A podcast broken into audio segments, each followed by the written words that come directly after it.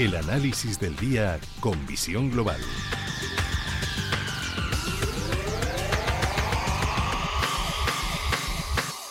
Y saludamos a Luis Benguerel de Anatea Gestión. Luis, muy buenas tardes. Hola, buenas tardes. Bueno, ha cumplido el guion previsto. Esto parece como una película de Hollywood. Al final ha salido el señor Powell anunciando esa primera subida de tipos en Estados Unidos desde hace tres años, la primera desde 2018 y 25 puntos básicos, aunque ha dejado la puerta abierta a que haya más subidas. También ha actualizado las previsiones de inflación, las previsiones del crecimiento de Estados Unidos. Ha hecho mención, por supuesto, a las posibles consecuencias humanitarias y económicas de la guerra de Rusia, al repunte de los precios de la energía, que pueden añadir más presión a la inflación. A ver, ¿con qué te quedas de todo el discurso del señor Powell? ¿Con nada? ¿Y eso? Es que no, porque no ha habido nada que nos haya sorprendido por el momento, ¿no? Eh, era todo todo dentro de lo esperado. Aquí la, la gracia es cuando te sorprenden o, o se te adelantan realmente al mercado, pero en principio, eh, como bien has comentado eh, al inicio, era todo, está saliendo todo dentro de lo que el mercado está esperando. Por lo tanto, o me quedo con todo o con nada, pero no no ha salido nada fuera de, lo esperado. Pero ¿te, imaginas que hubiera dicho algo eh, fuera de lo esperado? Eh, ¿Cómo se lo habría tomado el mercado? No sé, que hubiera, no sé que hubiera sido algo fuera de lo esperado, porque es cierto que el mercado ya estaba descontando y desde hacía semanas que iba a subir tipos, que iban a ser 25 puntos básicos. Aunque ahí está, que, que yo voy a ser casi fans del señor Bullard de la Reserva Federal de San Luis, diciendo frente a los ocho que no, que yo quiero que suban tipos 50 puntos básicos. Pero bueno, eso también es verdad que estaba ya descontado que iba a ser él como la voz discordante eh, en todos los demás. Sí, correcto. O sea, la, sorpresa hubiera sido que no hubiera subido por el tema de la guerra, ¿vale? Eso sí que hubiera sido una sorpresa y, se lo hubiera tomado muy mal todos los mercados, ¿vale? Pero en general el mercado eh, lleva tiempo que, bueno, igual que la Fed, preocupados por el tema de la inflación y pues la medida a tomar es subida de tipos. Y por el momento, pues lo que están hablando es de, este año una inflación del 4%. Bueno, habrá que ver, igual puede ser un poco menos, ¿vale? Por lo que estuvimos hablando, pero bueno, eh, vamos a ver, eh, hemos visto estas últimas jornadas otro giro importante en las materias primas y, habrá que ver la, evolución. Estamos muy al principio de año, habrá que ver la evolución de la inflación los próximos tres, cuatro meses, a ver cómo se comporta.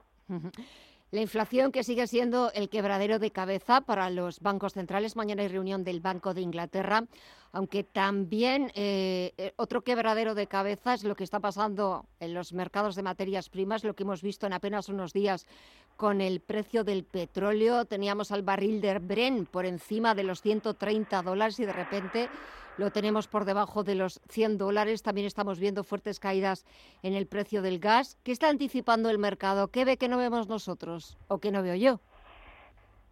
Bueno, si te acuerdas, la semana pasada lo comentábamos, es, pura y dura especulación. O sea, yo creo que, el mercado siempre va muy por delante y que a veces, eh, pues bueno, eh, y, yo creo que además a mí me da la impresión que a veces cuando abren las noticias genéricas por televisión hablando parece que se vaya a reír y en ese día se da la vuelta o a las 48 horas a mucho tardar, ¿vale?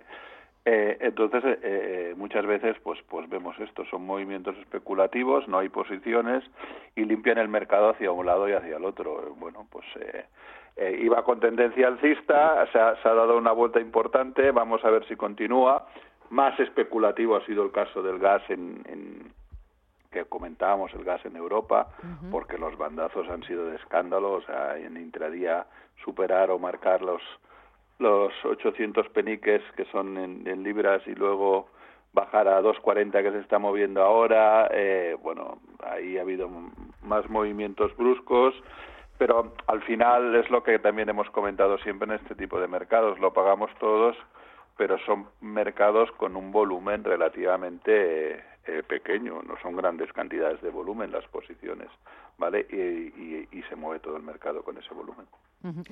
Y en este contexto, en este escenario donde, bueno, parece que eh, lo avanzaba en exclusiva Financial Times, que hay o un principio, no todavía, bueno, una especie de principio de acuerdo o hay una serie de documentos de 15 puntos para establecer un alto en fuego en, la guerra de Ucrania. Es cierto que el escenario todavía sigue siendo incierto, que seguimos viendo mucha volatilidad en los mercados, aunque a mí me da la sensación, no sé si estarás de acuerdo conmigo, Luis, que los mercados da la sensación de que la guerra no va con ellos.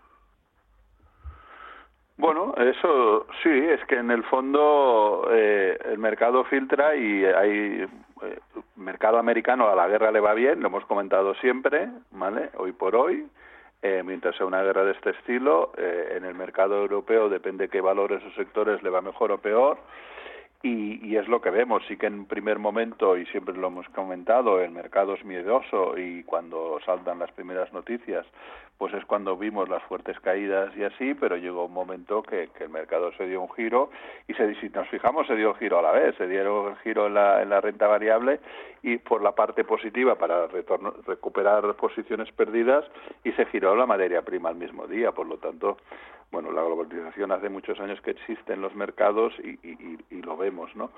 Eh, yo lo veo dentro de la normalidad cuando llevas tantos años en el sector que no es la primera vez que lo ves y ya no no te preocupa ni te pone excesivamente nervioso. O sea, aquí los problemas vienen en estas caídas cuando no cuando son rápidas, sino cuando son largas en el tiempo, ¿vale? Que es ahí cuando hacen daño realmente en el sector, en los fondos, en la gestión y a los clientes que van a medio y largo plazo o en el corto, ¿no?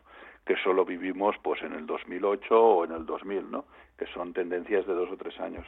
Pero cuando es así volatilidad, eh, bueno, pues eh, igual son oportunidades, como comentábamos, de compra eh, y sobre todo pues hay, hay muchos traders que se ganan bien la vida. ¿Y algún consejo, alguna recomendación? ¿Qué hacemos? Eh, bueno, yo creo que, que, hay que seguir siendo prudentes. Eh, o sea, lo que no, nunca hay que perseguir es al mercado. Si el mercado tiene que continuar su senda alcista y romper máximos, ya tendremos tiempo a entrar y si no has entrado porque no lo veías conveniente, nunca tienes que perseguir ni a un índice ni a una acción, hay que ser dejarla correr o, esperar a que llegue el momento en que tú decidas entrar. lo peor que hace, puedes hacer es, es actuar por impulsos y perseguir al mercado, ¿no? Y luego, pues bueno, pues lo que a veces comento más de una vez, nosotros como nos dedicamos a la gestión cuantitativa, es un producto que sirve para diversificar ya que tocamos materias primas y divisas y eso ayuda a bajar la volatilidad en las carteras en momentos como los actuales, ¿no? Y te ahorras estos sustos así, si miras toda la cartera global. Pero lo más importante, y esa es la experiencia, es, es no perseguir a los valores ni a los índices. Si tu intención es estar dentro, pues ten paciencia que ya te dará oportunidad el mercado. Y el ejemplo lo tenemos que cada X tiempo nos va dando oportunidades, aunque estemos en un mercado alcista aún hoy por hoy, porque eh, si nos miramos a los grandes índices, estamos, bueno, es que no hemos hecho nada, hemos perdido parte de la subida del año pasado, pero no, no estamos muy lejos de que sea un mercado bajista. Pues veremos a ver cómo va evolucionando todo. Estaremos muy pendientes de cualquier pequeña pista, cualquier oportunidad que nos brinde el mercado.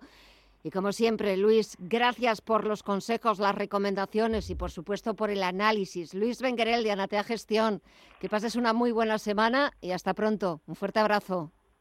Gracias igualmente, que vaya todo muy bien. Gracias.